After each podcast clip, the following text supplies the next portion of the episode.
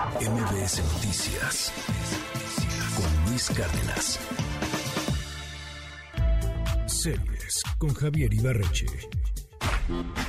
¿Qué tal Luis? Muy buen día. Em, eh, fíjate que yo hoy pensaba recomendar otra cosa, eh, una serie que anda por ahí haciendo algo de ruido, pero el lunes me escribió una amiga para decirme, hay una serie argentina en Netflix que en Argentina la está rompiendo y que me parece un crimen que en México nadie la peló. Puse el primer episodio para ver qué onda y no paré hasta que vi la temporada completa una absoluta joya de la comedia argentina para maratonear en un fin de semana. Hoy quiero hablarles de División Palermo. En Buenos Aires existió hace unos años una cosa llamada la Guardia Urbana. Eran un grupo de civiles uniformados que no iban armados y que operaban justamente como guardias. ¿sí? No eran policías, no tenían esa autoridad legal, eran gente que quería hacer un bien a la ciudad y se organizaron para ayudar en lo que pudieran. Y el gobierno les dio cierto reconocimiento. El proyecto no duró mucho por toda clase de razones, lo llegaron incluso a llamar una estafa, pero es a partir de esta idea de la Guardia Urbana que sale la serie de División Palermo. Aquí conocemos la historia de Felipe Rosenfeld, un tipo que está pasando el peor momento de su vida. Es miedoso, indeciso, su novia lo deja, su papá, que también es su jefe del trabajo, lo despide,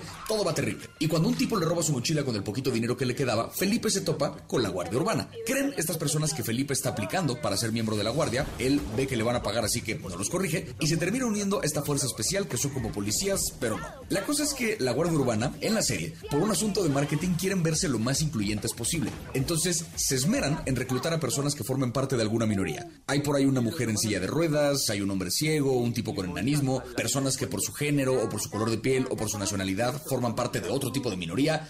Son personas que tienen muchas ganas de cambiar las cosas, pero varios de ellos no necesariamente son las personas que uno querría resguardando su ciudad. La historia del caso es que arranca cuando Felipe y su compañero Diego, investigando lo que parece ser un coche mal estacionado, se meten en problemas con lo que parece ser unos traficantes que tienen en sus rangos gente verdaderamente peligrosa. Y le toca a este grupo de pseudo policías sin autoridad investigar un crimen que les queda demasiado grande. Más allá de lo mucho que yo me reí con esta serie, pasa algo muy curioso, que es dentro de las mil discusiones que hay acerca de la inclusión forzada o si lo forzado es que no hay inclusión, esta serie ataca el tema por todos lados y termina siendo, creo yo, divertida para todos los públicos. Tanto para el público al que le gusta el humor, entre comillas, incorrecto, como el público que busca que el humor deje algún tipo de lección, como para quienes solamente se quieren reír, esta serie lo tiene. Porque por un lado vemos cómo las empresas y los servicios públicos usan la inclusión como herramienta de marketing. Por otro lado, la serie se burla desde el chiste fácil y cruel de sus propios personajes y de sus capacidades. Pero chiste fácil y chiste cruel. Y por otro lado, nos pone a ver la vida desde la perspectiva de alguien que forma parte de una minoría y terminas empatizando con los propios personajes. O sea,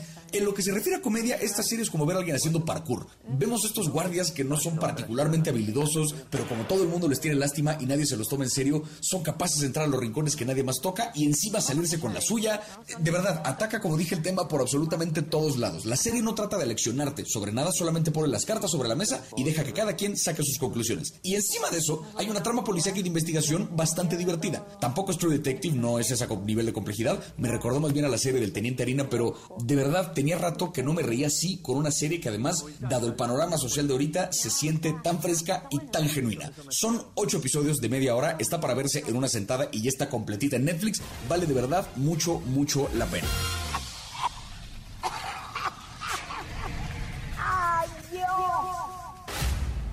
MBS Noticias con Luis Cárdenas.